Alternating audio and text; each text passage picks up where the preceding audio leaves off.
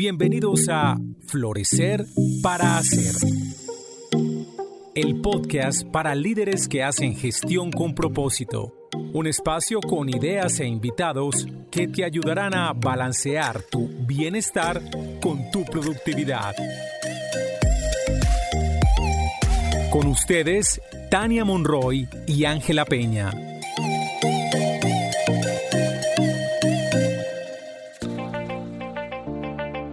Hola, bienvenidos a un nuevo capítulo de Florecer para Ser. Hoy estamos aquí, Ángela Peña y Tania Monroy, y vamos a continuar con estos podcasts que hemos denominado Talón de Aquiles o la herida sagrada. Hoy tenemos una invitada muy especial, Marcela Riveros. Con ella vamos a hablar de la herida sagrada de la escasez. Bueno, antes de arrancar quiero presentarles a Marcela. Marcela es profesional en finanzas y relaciones internacionales. Tiene un MBA de la Universidad de Toronto. Durante muchos años trabajó en banca de inversión y también fue gerente de categoría de varias multinacionales. Por una enfermedad empezó a trabajar de manera independiente vendiendo acciones y opciones en la bolsa de valores y posteriormente por un episodio de depresión empezó un proceso de revolución interior aprendió a conectarse con su esencia, a seguir su corazón y hoy canaliza dibujos de geometría sagrada. Está en un momento de transición y hoy hace parte del grupo de armonía en el programa Revolución Interior. Bueno, hola Ángela, hola Marcela, bienvenida y qué rico que estés con nosotras en el podcast. Hola Tania, ¿cómo estás? Muchas gracias por tenerme aquí en tu programa. Muy bien, muy bien, mi querida Tania rico tener aquí a Marcela. Marcela y yo tenemos un recorrido de vida largo. Nos conocemos desde chiquitas. Sí. Y bueno, después la vida, nos separamos un tiempo en la vida. Siempre sabiendo dónde estaba la otra y nos volvimos a encontrar para trabajar en estos temas de desarrollo personal. Y la idea es que hoy Marce nos cuente alrededor de esta herida de la escasez.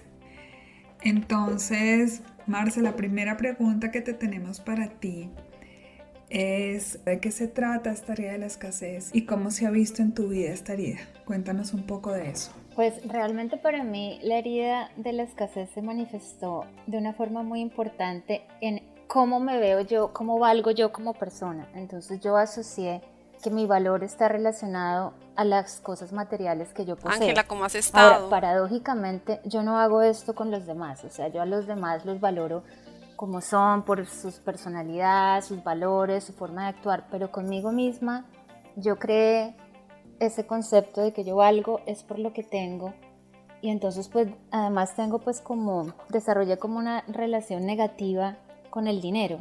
Es decir, pues en mi casa siempre hubo mucha escasez económica y entonces siempre se oía es que el dinero es muy difícil de conseguir, es que el dinero no cae del cielo, es que para nosotros las cosas son difíciles. Entonces como que yo incorporé todas esas cosas en mi mente y en mi vida y ha sido pues realmente me he dado cuenta que yo he tomado muchas de las decisiones, sobre todo profesionales en mi carrera, las tomé desde la herida. Por ejemplo, cuando yo estudié finanzas en el externado, cuando teníamos que decidir entre irnos por la parte de finanzas o la parte de relaciones internacionales, yo tenía dudas. Y después realmente lo que me llevó a tomar la decisión fue el sentir, no, es que la parte de finanzas hay más oportunidades y de pronto yo puedo conseguir mejores posibilidades de trabajo y de dinero.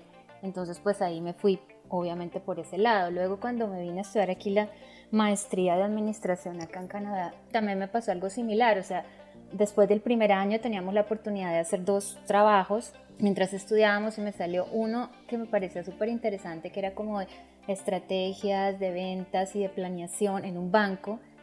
Pero también me salió esta oportunidad de trabajar en banca de inversión, que esto era el puesto pues del estatus, el que todo el mundo quería, y pues obviamente donde te pagaban súper bien, entonces yo me fui por ese, ¿por qué? Por el dinero. Y luego estando ahí realmente me di cuenta que eso no era lo mío, yo no encajaba mucho, el ambiente pues era muy diferente a lo que yo me sentía cómodo, a lo que yo buscaba, pero sin embargo cuando me ofrecieron el puesto de tiempo completo y cuando yo veo pues esa oferta con ese sueldazo, obviamente que qué hice, pues tomé ese puesto. Entonces siento que siempre en mi vida he tomado esas decisiones profesionales buscando siempre dónde gano más dinero. así sacrifique como lo que realmente me gusta. Entonces, pues siento que eso es como esta herida me ha marcado a mí de forma importante y realmente yo descubrí que tenía esta herida pues a través de trabajar con Angie. Hace dos años yo tuve una depresión fuerte y pues necesitaba ayuda y entonces eso fue como que yo estaba en el baño, en la ducha y pum, se me prendió un bombillito y tengo que contactar a Angie. Y hacía de verdad muchos años que no nos hablábamos. Entonces empecé a tomar el curso de propósito y ahí pues fue realmente que hice conciencia de que ese comportamiento mío era el tener esta herida, como herida sagrada de la escasez, en mi caso escasez económica. Y cuando identifiqué eso, para mí eso ha sido algo súper importante porque me ayudó como a soltar la herida. O sea, al entender que tenía esta herida, de cómo me ha influenciado en la vida, pues ha sido como una forma de ser como a conocerme mejor y de buscar lo que realmente mi corazón quiere, lo que realmente me hace feliz, no necesariamente donde voy a ganar más dinero. Entonces siento que ha sido un aprendizaje pues muy importante para mí en este caso.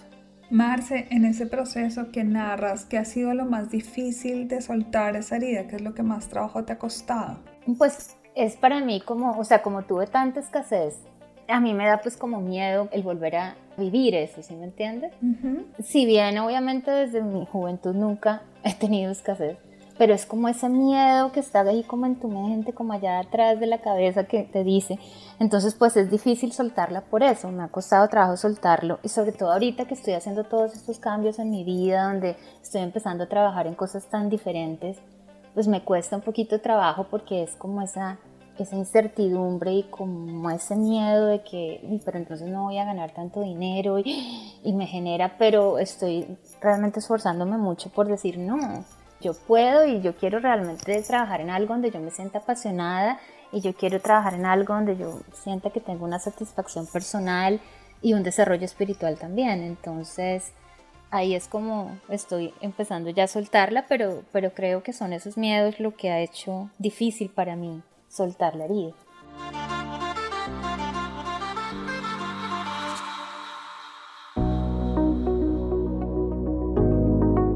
Qué estrategias has empezado como a, implementar para, como para pasar de un comportamiento, digamos, que es como desde la herida o algo que nos va guiando desde la herida para empezarlo a hacer desde otra perspectiva?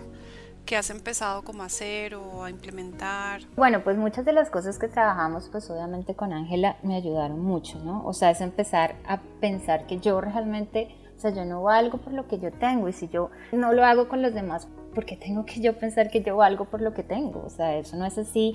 Y ha sido también empezar a conectarme con la belleza interior que todos tenemos, ¿sí? Y ver que yo valgo es por lo que soy, yo no valgo por el puesto que tengo ni por los ceros que tenga mi cuenta bancaria, ¿sí? Entonces eso ha sido como parte de lo que he hecho también, pues hice una meditación de abundancia que sacó Deepak Chopra, fue un reto de 21 días. También me ayudó bastante como empezar a entender que el dinero es simplemente una energía, o sea, el dinero no es ni positivo ni negativo, o sea, eso depende del el valor que yo le asigne al dinero. Entonces fue como cambiar mi mentalidad de que no, no necesariamente el dinero es difícil de conseguir y no tengo que matarme pues para tenerlo. Y que yo realmente puedo de pronto tener abundancia haciendo algo que realmente a mí me gusta, que no siempre tengo que irme por escoger la cosa que me ofrece mejor, más dinero porque es lo fácil y entonces me voy por la seguridad de que eso no me va a dar escasez, ¿sí? También para mí ha sido trabajar mi autoestima, porque yo creo que el hecho que yo haya cifrado mi valor en el dinero y pues yo de niña no lo tenía, significaba que mi autoestima pues obviamente era muy baja. Entonces ha sido también trabajar mucho mi autoestima y empezar a ver, no, es que yo valgo es por lo que soy y no por lo que tengo y pues realmente hay abundancia disponible para todos. O sea, no tiene que ser difícil. O sea, el hecho de que mis papás hayan escogido la vida o hayan vivido la vida que tenían que vivir no significa que yo también herede eso, ¿sí? O sea, que yo pienso que si uno logra cambiar la mentalidad, las cosas le empiezan a uno a fluir. Y un ejemplo para mí también muy importante ha sido mi mamá. O sea, mi mamá después de que eh, mis papás se separaron, mi mamá se vino a vivir acá a Canadá y mi mamá lo que ha logrado para mí eso es increíble. Se metió, ella llegó de 59 años aquí, pues sin inglés, ahí pues ella medio lo habla, muy incipiente, pero ahí se defiende.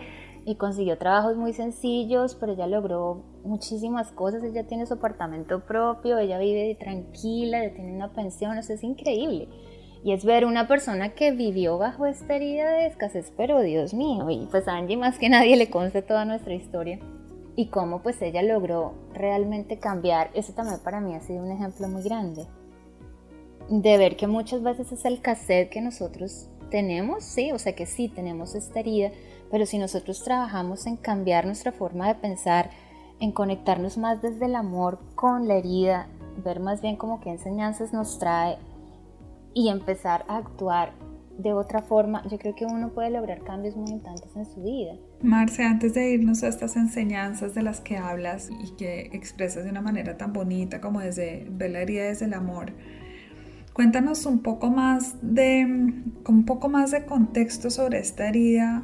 Hablaste de las creencias, de lo que te decían cuando chiquita, pero ¿qué recuerdos tienes que tú sientes como que sea el recuerdo de... Mm, el que me marcó.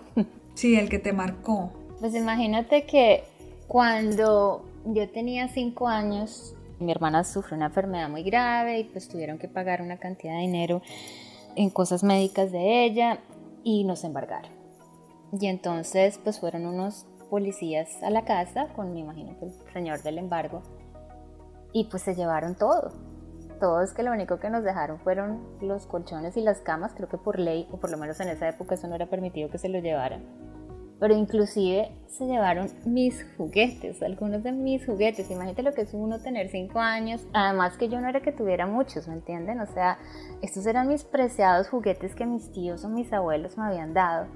Y pues yo lloraba y lloraba porque me estaban quitando lo que era más preciado para mí. Y yo creo que lo más traumático es pues todas que somos acá mamás, es cuando un niño es pequeño, ¿quién le da seguridad? ¿Quién es el que a uno lo protege? Que uno lo ve como el que cuando uno está con los papás a uno no le va a pasar nada. Y en este caso, yo estaba con mis papás y ellos no pudieron hacer nada.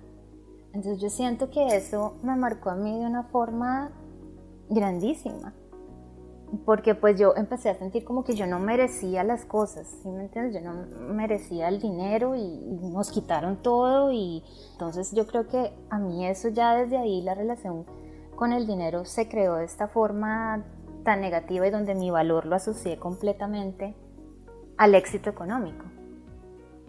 Pero también como todo en la vida, todo tiene la otra cara de la moneda. Entonces, así como me marcó de profundo, yo creo que fue también lo que me llevó a tener esta motivación, este empuje, o sea, yo no tuve la oportunidad de estudiar en un colegio bilingüe. O sea, yo no hablaba inglés, o sea, y lograr entrar, hace 20 años entrar a hacer un MBA era muy difícil. Ahora hay no sé cuánta cantidad de sitios que ofrecen el MBA hasta online y eso pues se ha popularizado. Pero hace 20 años era bien difícil y yo logré entrar en una universidad, pues la Universidad de Toronto es una universidad muy buena acá en Canadá y en general en el mundo y logré muchas cosas por el empuje. Yo siento que eso también me da un empuje de yo voy a estudiar, yo voy a ser muy buena alumna, yo me voy a esforzar porque yo voy a tener éxito económico porque es que esto a mí en la vida no me vuelve a pasar. O sea, esto fue ahorita y nunca más. Y sí, y yo doy gracias en eso hasta la herida porque realmente yo nunca he vuelto en mi vida a sufrir escasez y me siento bendecida en muchas cosas. Pero también siento que sacrifiqué un poco lo que realmente soy. O sea, si me entienden, logré la meta de la herida. o sea, logré no tener la escasez, pero de paso también de pronto he hecho cosas que me ha ido bien y soy buena haciéndolas, pero no son mi pasión. ¿sí? Y pues en general hay muchas historias, nosotros tuvimos muchos casos así económicamente muy difícil, pero creo que ese de niña fue para mí muy muy difícil y fue pues lo que me marcó a, pues sí, a cambiar, a ser diferente, a luchar, a, a, dar lo mejor de mí para lograr grandes cosas, ¿sí? Y siento que eso también me ha ayudado a mí a soltar la herida. Cuando uno ve, como lo que hablamos, nada en la vida puede ser totalmente bueno o malo, todo es luz y sombra, ¿cierto? Entonces cuando uno también ve dentro de esta sombra en la que estoy, de esta herida que me está doliendo, pero yo veo también la luz, yo veo también lo bueno que me ha traído, entonces yo creo que eso ya uno no tiene como resentimiento, sino como que uno dice, bueno, mm, en general aprendí cosas, viví cosas, y yo creo que eso también lo ayuda a uno a soltar. Florecer para Hacer es una presentación de Grupo Vidagua, manejo inteligente de los sistemas de gestión, y de Armonía, bienestar y descubrimiento de tu propósito personal y organizacional.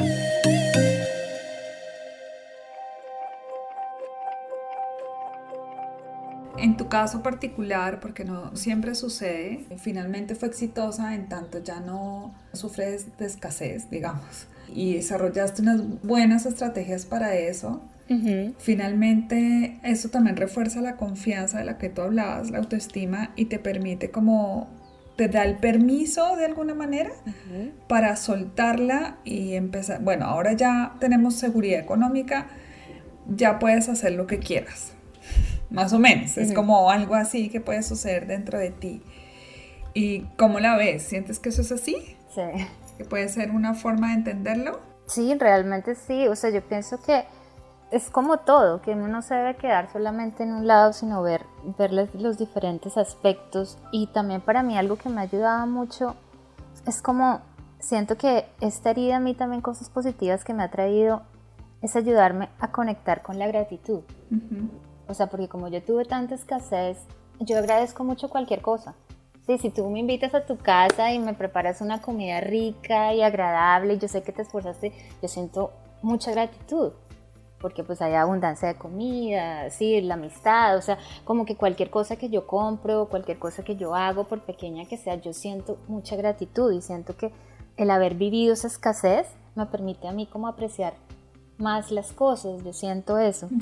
Y por otra parte también siento que me ayudó a conectar con la generosidad, porque en la medida que yo he tenido pues acceso a estas fuentes de ingreso pues importantes que he tenido, digamos yo he podido ayudar a familiares que necesitan.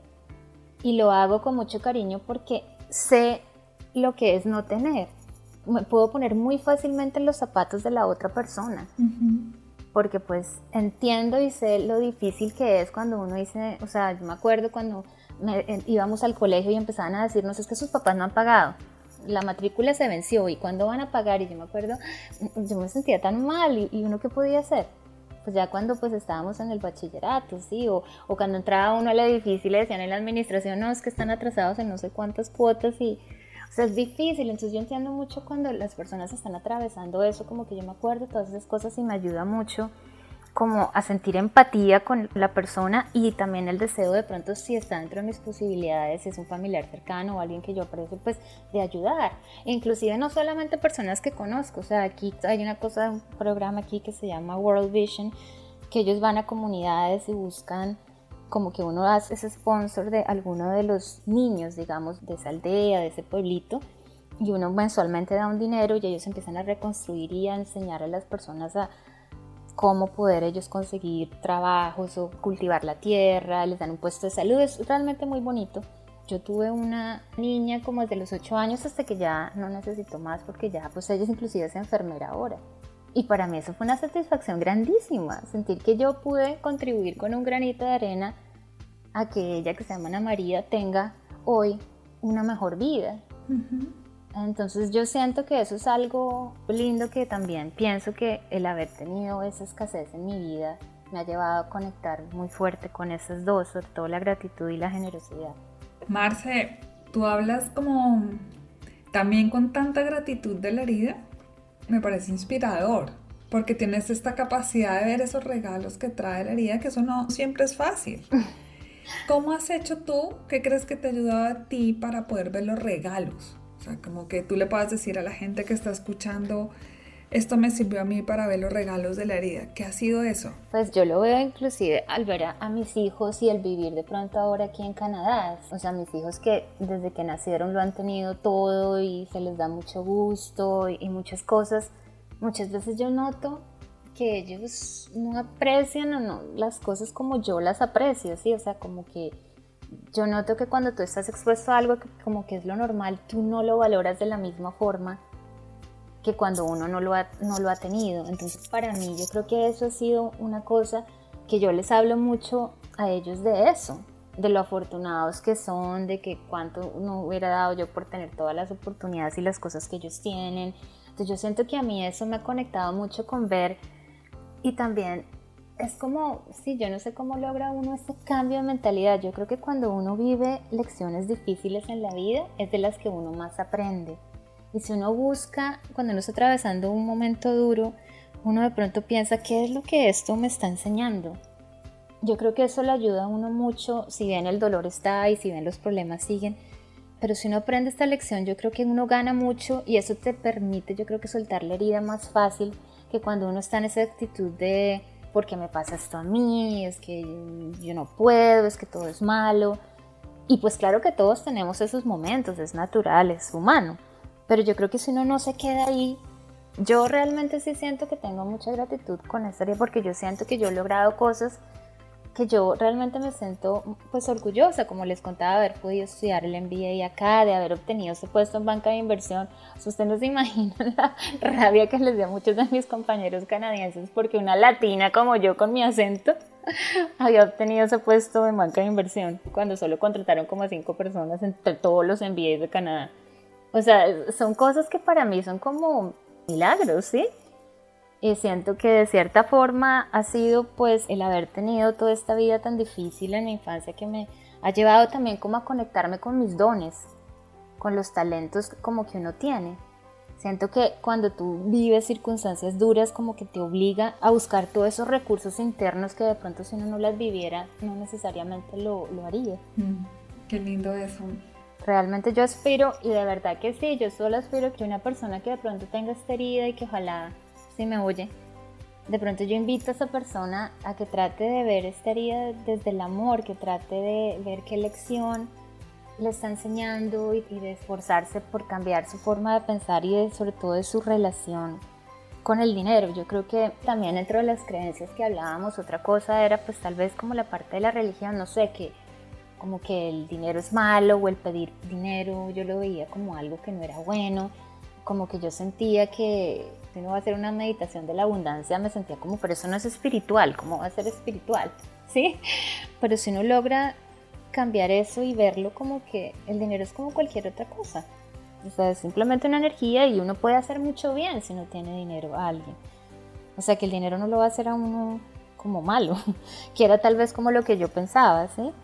Entonces, pues yo siento que también para mí ha sido un aprendizaje importante y ojalá que una persona que esté de pronto sufriendo mucho por esta herida, sobre todo de escasez, ahora hay muchos tipos de escasez, puede ser de relación, yo sé, de pareja o de tiempo, no sé, con sus hijos.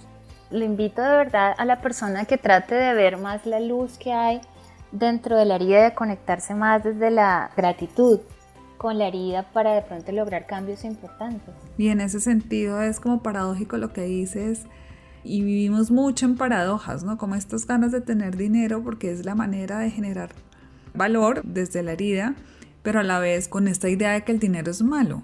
En esa disyuntiva en la que tú te encontrabas también debería ser muy difícil porque hay que tener logros a través de lo económico, pero a la vez tal vez no sea tan bien visto. Y ahí también se juega un juego pues difícil de manejar internamente porque pues es uno mismo el que se pone esos límites y esas mentalidades que no permiten el crecer, pero creo que cuando tú lo pones en términos de gratitud, para resumir, como que se rompe esa paradoja y puedes ver todos los regalos que hay detrás de la herida y todo lo que puede surgir de ahí, como conectarse con los dones, con los talentos y empezar a, a vivírselo distinto. Y que conectar tú con esos dones y esos talentos ya no estás haciendo cosas que no te gustan solo por dinero, sino que estás haciendo lo que te gusta por tus propios dones y talentos porque los quieres desarrollar.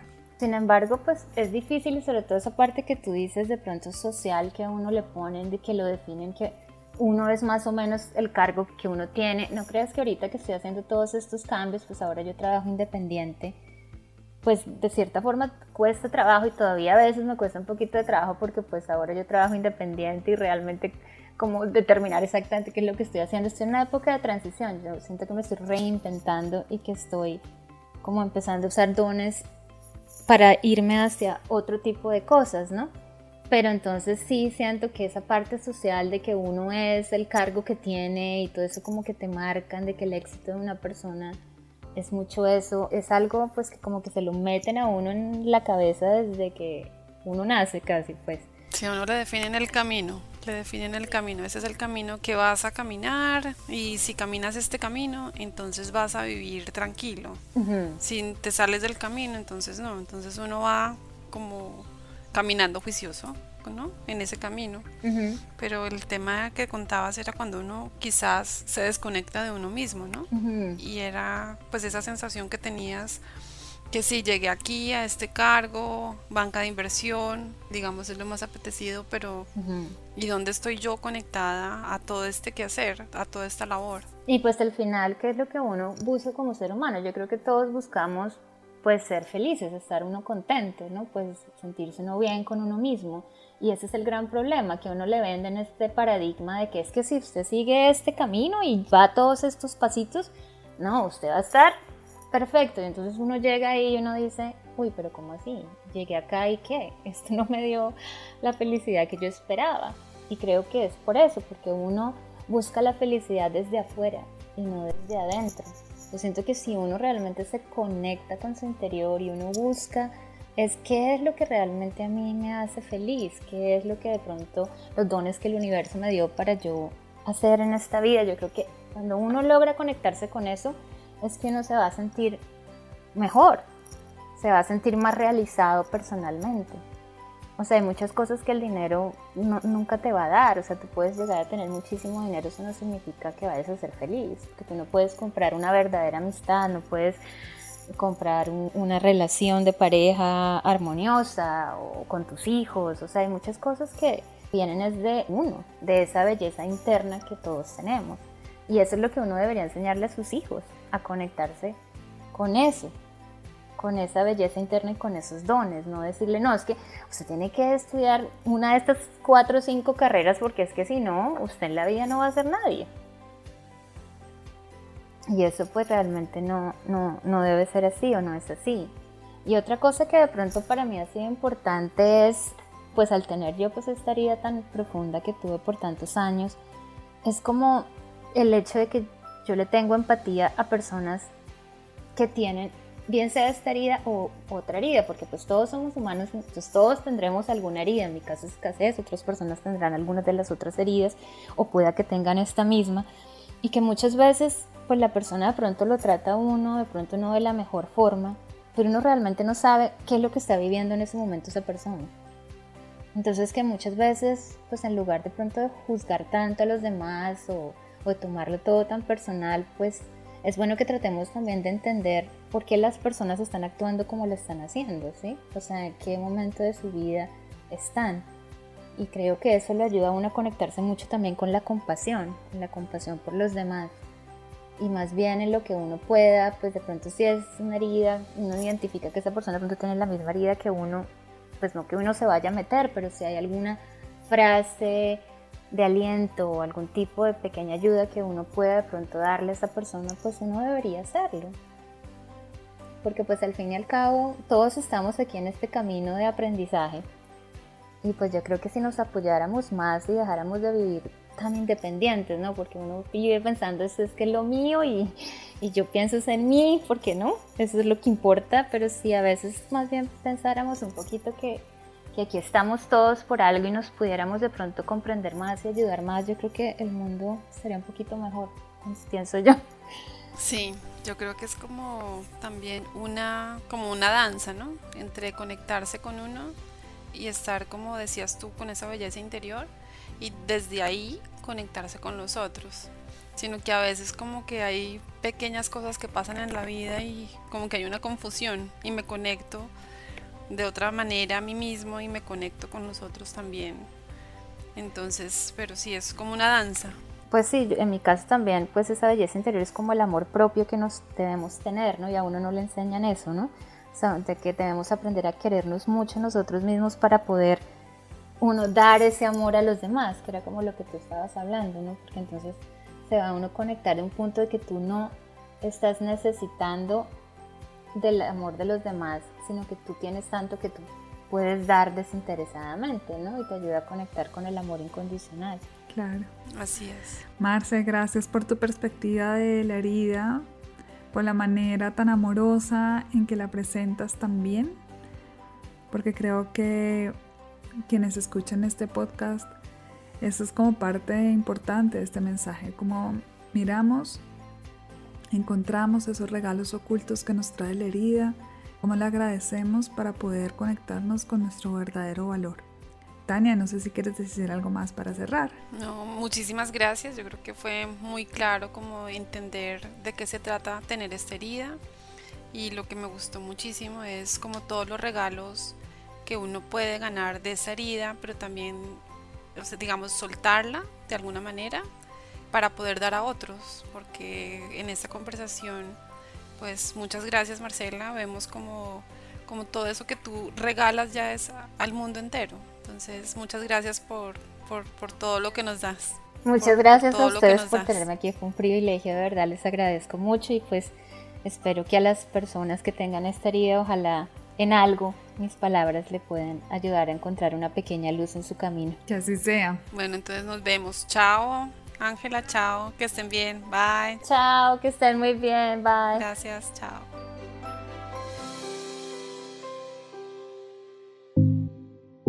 Hasta este momento, Florecer para Hacer. El podcast para profesionales que hacen gestión con propósito. Un espacio con ideas e invitados que te ayudarán a balancear tu bienestar y tu productividad.